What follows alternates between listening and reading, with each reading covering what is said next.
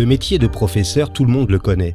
Notre propre parcours d'enfant, puis celui de nos enfants sont jalonnés de profs, tels des repères dans le temps, mais aussi des repères dans l'accès aux multiples savoirs dont ils sont les garants.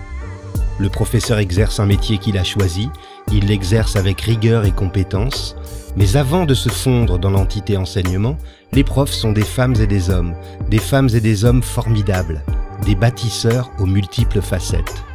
Je suis Christophe Salomé, professeur des écoles depuis une trentaine d'années, et depuis 15 ans, je me promène d'école en école en tant que maître remplaçant. Je découvre régulièrement des personnes qui ont des choses à raconter, des personnes qui font, des personnes qui ne sont pas juste des enseignants, des profs, etc. Dans ce podcast, je leur donne la parole. Qu'est-ce qui leur a donné le désir d'enseigner? Quelles sont leurs valeurs, leurs passions, leurs attentes? Qu'ont-ils envie de partager? Etc. François Lamoureux est né à Orthez, tout près de Pau. À l'âge de 6 ans, il rêvait déjà de devenir enseignant en s'identifiant à son propre maître d'école de l'époque. Mais après son bac, il se voyait bien devenir musicien professionnel. Après avoir essayé, il renonce pour devenir professeur des écoles. Malgré un parcours chaotique pendant sa formation, en raison de nombreux conflits avec ses professeurs, François se met à enseigner pendant dix ans, puis il devient également formateur. Mais un événement va bouleverser ce chemin tout tracé. En effet, François quitte la France pour San Francisco et à son retour, il décide de tout remettre à plat en projetant de devenir son propre patron. Depuis, il a quitté l'éducation nationale pour se consacrer à sa passion qui est aussi devenue son nouveau métier, la production et la réalisation de vidéos professionnelles. Aujourd'hui, c'est l'histoire d'une reconversion que nous allons vous raconter dans ce nouvel épisode de Prof, etc. François Lamoureux, bonjour. Salut Christophe. Quelle est aujourd'hui la longueur exacte de ta barbe? Écoute, je l'ai jamais mesuré, je l'ai jamais mesuré, mais euh, écoute, c'est un truc qui revient souvent sur euh, sur la chaîne YouTube euh, la barbe parce que c'est vrai qu'on m'a posé plein de questions dessus, puis j'en ai un petit peu joué, c'est devenu euh, un peu un personnage euh, de la chaîne ma barbe quelque part et ça devient un running gag, donc c'est j'aime beaucoup cette question. Quel regard portez-vous sur votre enfance, François? Mon enfance, bah moi j'ai la sensation d'avoir eu une enfance plutôt sympa, euh, plutôt cool. Euh, j'avais euh, des parents divorcés, mais mais qui se comment dire qui, qui s'entendaient enfin qui faisaient au moins mine de s'entendre devant moi euh, j'ai pas eu de j'ai je suis un gosse de vieux moi ma mère m'a eu à, à 40 ans Aujourd'hui, c'est beaucoup plus fréquent, mais euh, à l'époque, en 1984, c'était c'était moins courant. Mmh. Et, euh, et même si j'ai une, une grande sœur qui a 17 ans de plus que moi, ben en fait, euh, vu que justement elle avait 17 ans, j'ai été un peu un enfant unique, donc euh, enfant unique euh, de personnes relativement posées. Et euh, donc, ce qui fait peut-être aussi de moi quelqu'un de j'espère de, de, de, poser même si j'ai la bougeotte euh, euh, sur sur tout ce qui est créatif et tout ça mais euh, j'essaie de prendre le temps de, de le recul de d'appréhender un petit peu les choses et de, de voir les choses dans leur ensemble avant de de me lancer. Mmh. mais bon très bon souvenir d'enfance. Alors pour rester dans l'enfance quel est votre meilleur souvenir en tant qu'élève? Euh... ah j'en ai plusieurs parce que j'ai passé quand même des des bons moments à l'école euh, jusqu'à jusqu'à la fin de collège. Enfin même tout au long de mes études en fait il y a eu régulièrement des euh, des profs qui qui m'ont fait aimer un petit peu euh, aller à l'école. Euh, été très studieux jusqu'à la la cinquième et puis après l'adolescence arrivant un peu moins.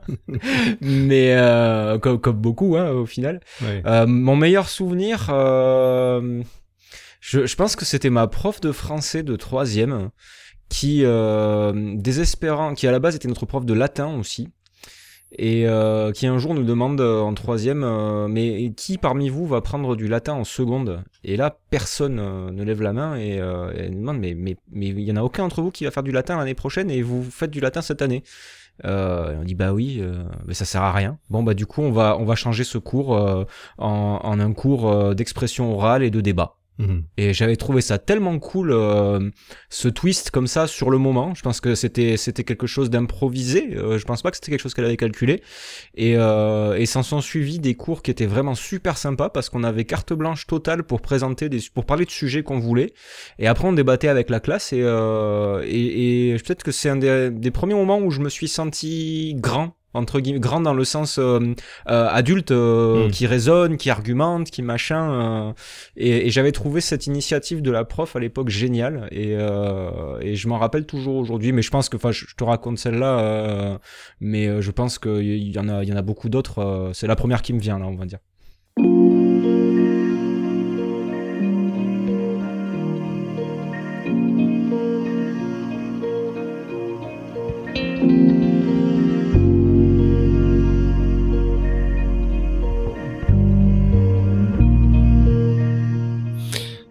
Pleine adolescence. Vous avez été quel genre d'adolescent? Ah, j'étais un adolescent euh, rebelle, mais pas trop, je pense. Euh, C'est-à-dire que, euh, comme comme tous les adolescents, euh, je pensais euh, mieux savoir que les adultes et euh, que les adultes étaient tous des, des vieux schnocks qui disaient des trucs pas drôles et, et voilà, et qui me contraignaient à faire des choses. Mais bon, d'un autre côté, j'ai jamais fait non plus d'énormes bêtises. voilà, j'étais très très adolescent. C'était la musique, la musique, la musique, la musique et, et que la musique. Prof, etc. Alors dans votre parcours, il y a eu deux événements qui ont été déterminants dans l'évolution de votre carrière. La naissance de votre blog, si c'est pas malheureux. Je précise, hein, c'est pas, c'est le nom du blog, c'est pas un commentaire de ma part. et, la, et la deuxième chose, c'est votre séjour aux États-Unis. Mm. Vous étiez allé y faire quoi en Californie? Euh, bah alors en fait le truc c'est que je suis parti euh, la première fois que je suis allé euh, en Californie et à San Francisco en l'occurrence j'y suis parti en vacances. Euh, pour euh, voilà faire du tourisme en fait euh, c'était un endroit que je trouvais dans les films et tout ça. Les États-Unis c'était la première fois. Et, euh, et j'ai trouvé ça cool. Et, euh, et j'ai vraiment alors j'ai une fois là-bas j'ai trouvé ça plus que cool en fait. C'est euh, j'avais l'impression d'être dans un film. Euh, et puis euh, il y avait une sensation très curieuse euh, à San Francisco que, que j'ai retrouvé par la suite quand j'y suis retourné euh, de liberté en fait euh, que, que je saurais pas décrire pourquoi en fait j'ai trouvé ça euh, euh, libérateur mais euh, voilà. Et, et puis euh, bah, par le biais de à l'époque j'avais j'avais travaillé avec Apple je faisais des formations sur l'iPad aux enseignants et tout. Et puis j'avais entendu que il y avait un, un bahut français euh, qui s'était équipé en iPad euh, là-bas. Et euh, j'ai envoyé un message à, à une amie qui travaillait chez Apple. euh, pour lui dire mais euh, t'as pas le contact euh, de du directeur ou de la directrice de l'école et tout? Euh, si si tiens je te- je t'envoie un mail. Et alors euh, sur euh, on va dire un, un coup de euh, de pourquoi pas. Je me suis dit tiens je vais lui écrire un message à cette dame et je lui ai écrit bonjour je m'appelle François. J'ai un blog justement le fameux si c'est pas malheureux.com euh, et, euh, et, et ben j'aimerais bien en fait euh, discuter avec vous et euh, je, je suis en vacances ici actuellement. C'était pas prévu que, que je vous contacte mais euh, est-ce que vous pourriez me recevoir? Alors j'ai- j'avais envoyé ça sans aucune sans aucun espoir en fait de- d'avoir une quelconque réponse mais je me suis dit qui ne tente rien n'a rien hein. c'est c'est 100%, 100% des gagnants ont tenté leur chance hein. Hmm. donc euh, et, et par le plus grand des hasards elle me elle me répond et elle me dit que bah justement euh, il, il cherche à embaucher et si je peux lui faire passer un CV. Alors moi, je, je- j'étais en, habit de touriste, tu vois, j'avais un Mhm. jean, des baskets, euh, j'avais absolument pas de quoi euh, aller passer un entretien d'embauche, et, euh, et c'était absolument pas prévu, donc j'y suis, j'y suis allé un peu comme j'étais. Euh, et puis on a discuté, tout ça, ça s'est bien passé. J'ai- J'avais fait d'autres entretiens après, et puis bon, il y a eu des, des choses qui ont fait que ça a pas pu être, ça, ça a pas abouti au final. Euh, et du coup, je l'ai gardé comme euh, pas un échec, mais euh, comme quelque chose d'inachevé, quoi. Et, euh, et je crois que c'est deux ans plus tard, euh, euh, j'ai refait un mail en disant voilà, je voudrais, je, je voudrais retenter ma chance. Et cette fois-ci, ça a fonctionné. Et j'ai été embauché comme alors enseignant à mi-temps et et c'était une espèce, ils avaient des espèces de comment dire de, de conseillers pédagogiques de cycle dans dans l'école et donc le- l'autre mi-temps, je le passais à faire ça.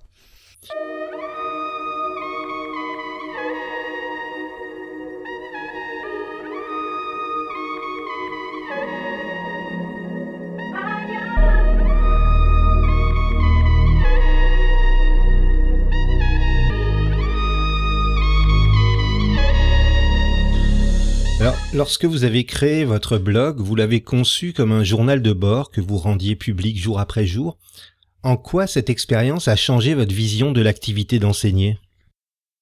Euh, Souvent, je me dis, ce blog, euh, c'est la tout ce que je fais aujourd'hui y est lié de près ou de loin parce que euh, bah, quasiment toutes les opportunités que j'ai eues à l'époque euh, venaient du blog et, euh, et au final le blog s'est effacé euh, entre guillemets parce que parce que les, les mes activités ont changé et tout ça. Mais mmh. mais la base tout vient de là.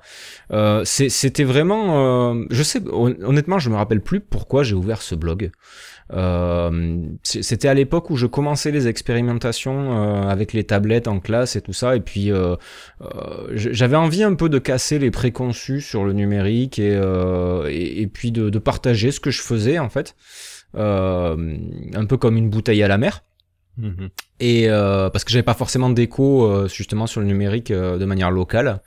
Et, euh, et ça a tout changé en fait parce que partant de là bah, j'ai rencontré, j'ai rencontré d'autres enseignants sur internet on a échangé sur Twitter il y a eu des, des, des idées qui ont fusé dans tous les sens. J'ai, j'ai radicalement changé ma pratique au fil du temps pour partir vers des pédagogies coopératives et avec des usages du numérique et des choses qu'on appelait à l'époque innovantes. J'aimais pas du tout ce, ce terme là mmh parce qu'en fait je reprends des vieilles recettes entre guillemets, mais juste je les adaptais aux outils d'aujourd'hui. Et, euh, et, puis, bah, au final, euh, bah, ce blog m'a. J'aurais pas eu ce blog, je pense pas que j'aurais eu ce poste euh, à San Francisco et tout ce qui s'est passé après euh, bah, découle de tout ça en fait au final. Hmm. C'est vrai que le métier d'enseignant, c'est un métier qui laisse souvent un goût de solitude hein, quand on l'exerce. On est assez seul dans sa classe. Et peut-être que le numérique a, a eu cette vertu de d'ouvrir des perspectives et notamment de, de, permettre des collaborations faciles sur les réseaux ou par la simple lecture de, de ce qui est publié. En ce sens, ça a changé euh, beaucoup la pratique d'enseigner, je pense. Bah, et puis il y a eu moi il y a eu un truc qui qui, qui m'a fait un effet euh, assez incroyable, c'est-à-dire que comme comme tu disais au début euh, quand quand tu me présentais, j'ai eu quelque chose d'assez chaotique au début sur ma formation initiale. J'étais très jeune, hein, j'avais 22 ans quand j'ai eu mon concours donc euh, j'étais plus jeune que la, la plupart de, de mes collègues euh, stagiaires.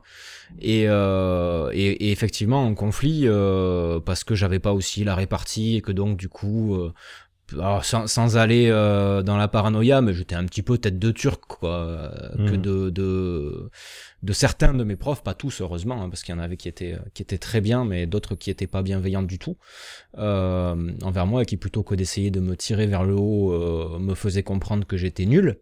Et, mm. euh, et j'ai eu cette sensation-là d'être nul pendant euh, les premières années de, d'enseignement jusqu'à ce que j'ouvre ce blog en fait. Parce mm. que bah là, euh, le truc comme tu disais, on est, on est très seul dans sa classe, donc qui va qui va pouvoir te donner un avis sur ce que tu fais? Euh, Bah personne. Euh, l'inspecteur à la limite quand il vient et puis il vient te voir une fois euh, une demi un quart de journée euh, une fois tous les dix ans ce qui est pas forcément représentatif de ta pratique. Et, et puis derrière bah, même tes collègues sont pas dans ta classe donc ils peuvent pas vraiment te donner un avis ils peuvent te soutenir et tout ça. Et là pour le coup j'avais vraiment des avis d'autres collègues à qui je montrais ce que je faisais. Et, et ça m'a fait très bizarre parce que je suis passé de me sentir nul à me poser la question de mais il y a des gens qui trouvent ça bien en fait ce que je fais. C'est incroyable. Et c'est et, c'est une, idée qui ne m'avait jamais euh, traversé l'esprit que ce que je fais ce que ce que je faisais pouvait intéresser euh, d'autres profs. Et, et, et, pour le coup ça en a intéressé beaucoup. Euh, ça c'est ça qui je pense qui a été le déclencheur. C'est pour ça que ce blog en fait m'a a changé un peu ma vie hein, parce que parce que je suis passé d'un stade où j'étais persuadé que j'étais euh, nul qu'on m'avait seriné à longueur de temps que j'étais nul euh, que je savais pas faire ou que je, je sais parce que en fait ce que je faisais c'était juste différent.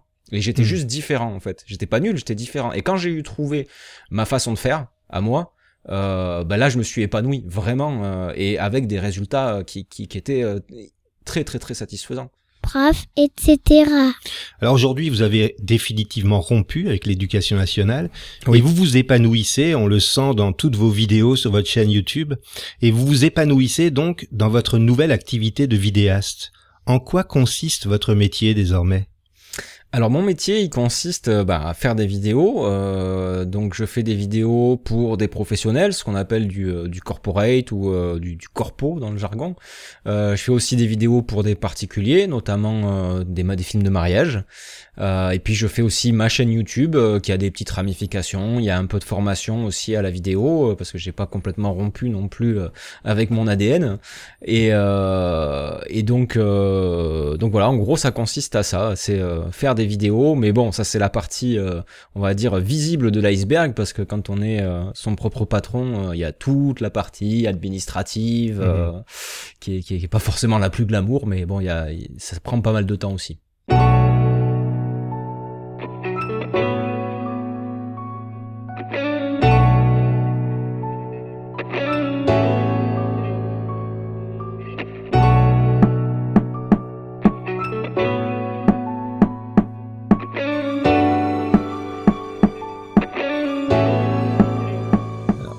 Du travail que vous réalisez pour vos clients, il y a, vous le disiez, votre chaîne YouTube qui s'appelle Explique-moi encore, et dans laquelle vous donnez de nombreux conseils, des conseils autour du montage, de la prise de vue, de l'image au sens large.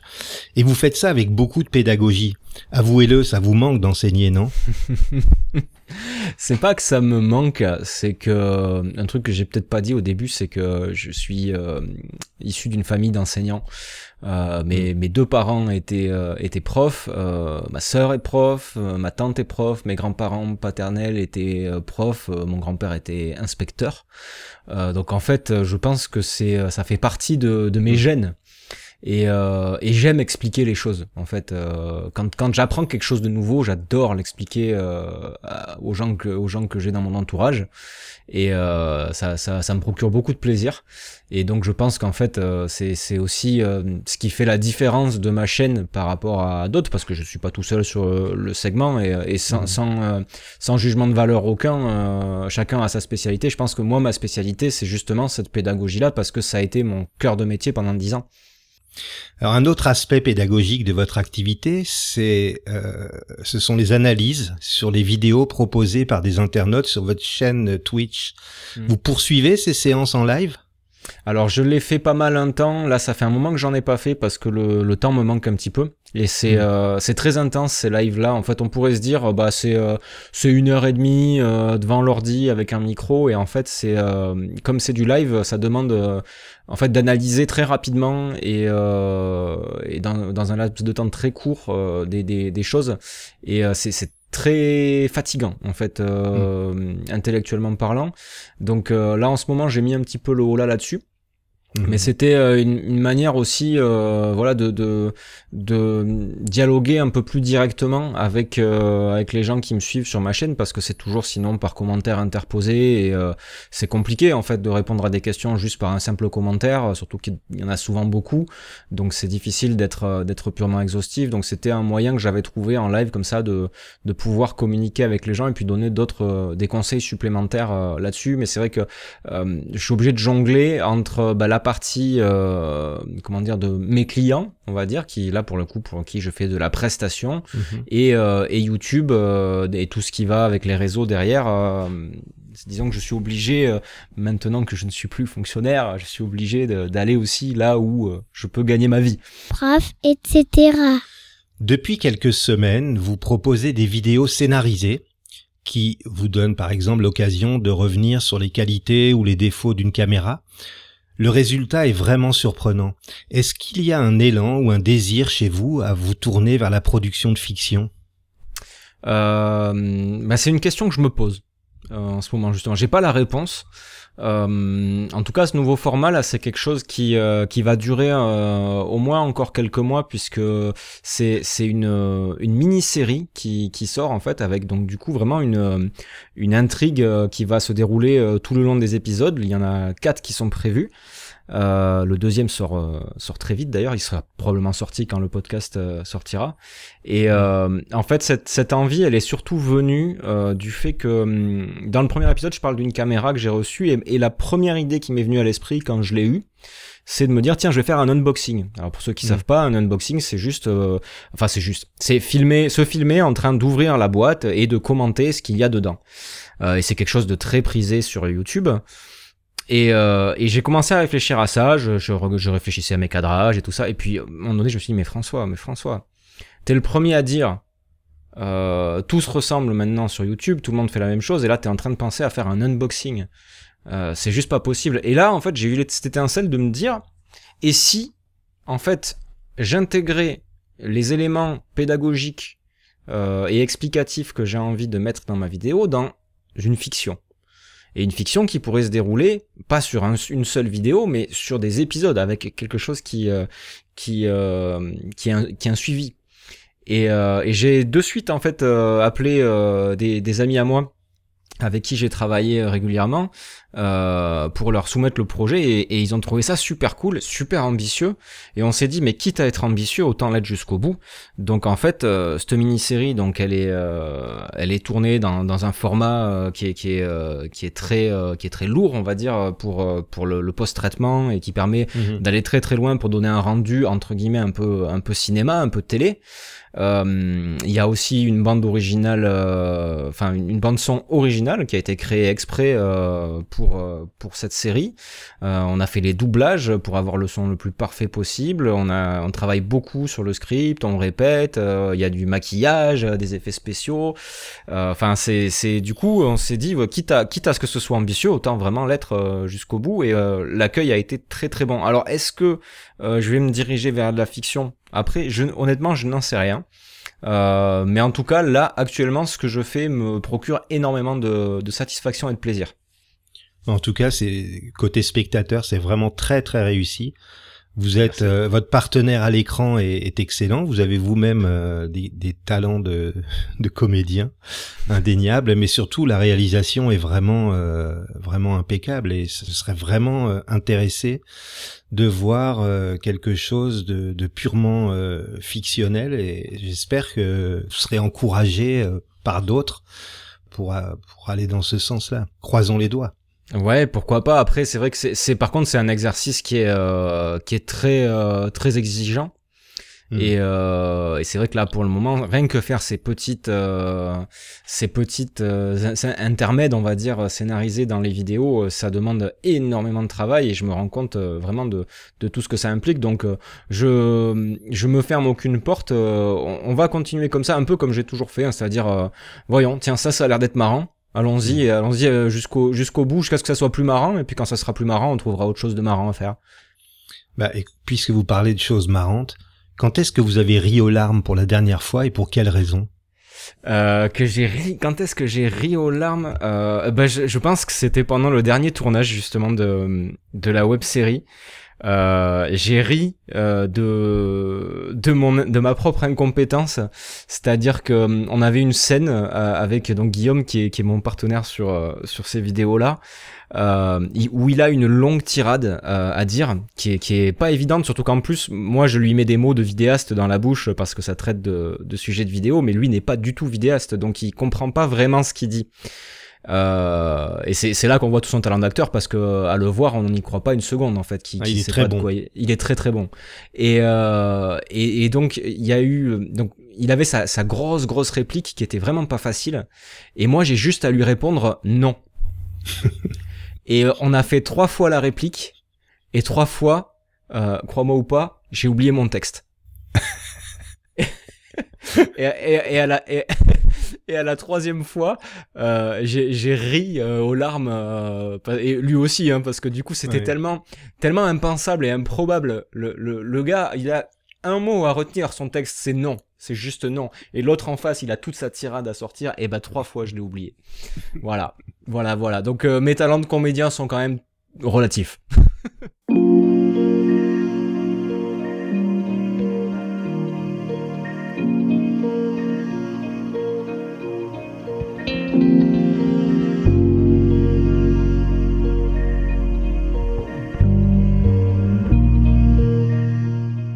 citer un moment préféré de votre journée, qu'il soit professionnel ou plus personnel Mon moment préféré de la journée, en fait, euh, je pense que c'est le matin quand je me lève et euh, où j'ai où je me dis, euh, tu te rends compte de la chance que tu as. Euh, là, tu travailles parce que t'en as envie. Et euh, je, je, tous les matins, euh, ça, ça peut paraître très, euh, très, comment dire, euh, utopiste et tout ça, mais vraiment, Mhm. sincèrement, tous les matins que je me lève là depuis quelque temps, je me dis, Oh, j'ai cette chance là, en fait, de d'avoir de beaucoup une liberté assez assez incroyable et de compte à rendre à, à pas grand monde et, euh, et que bah si, si si un jour j'ai pas d'impératif et que euh, je me dis tiens bah aujourd'hui j'ai bien envie de de prendre ma journée d'aller me promener ou d'aller euh, faire un peu de guitare ou d'aller voir euh, euh, des amis euh, enfin euh, voilà je peux le faire ou la famille euh, je peux le faire en fait et euh, j'ai le choix. Et, et ce ma- le matin vraiment c'est un moment où je me lève euh, je vais pas dire que je me lève avec le sourire tous les matins mais euh, mais le matin je me fais quasiment tous les jours cette réflexion là Quelle valeur a aujourd'hui le plus de sens pour vous? Euh, Il y en a plein. Il y en a plein. Euh, je, je pense que c'est difficile d'en choisir une parce que parce que c'est assez entremêlé, mais euh, il y a vraiment une, une-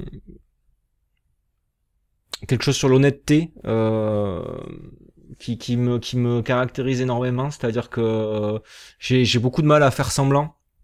Et euh, ne serait-ce que dans mon boulot maintenant, je au, tout début j'avais j'avais peur de dire non euh, quand on me demandait des choses, même si je trouvais pas euh, les prestations, enfin c'était pas des choses qui allaient vraiment m'éclater.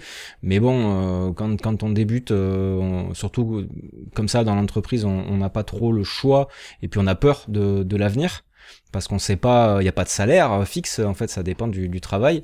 Et aujourd'hui, je, je préfère euh, rester fidèle à moi-même et, euh, et, euh, et refuser euh, des, des projets, euh, pas, pas qu'ils soient pas bons, hein, mais juste parce que c'est pas, c'est pas forcément mon créneau.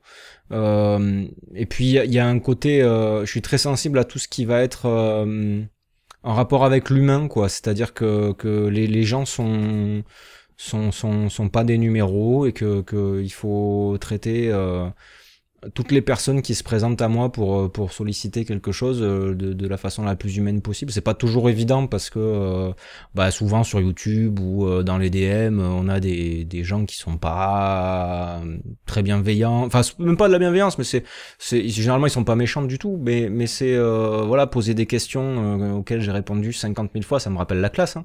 Mais, Ouais. mais euh, mais bon voilà j'essaie j'essaie quand même d'être le plus euh, à l'écoute de, de, de des gens autour de moi euh, et de m'écouter aussi et de faire un petit peu la part des choses entre les deux quoi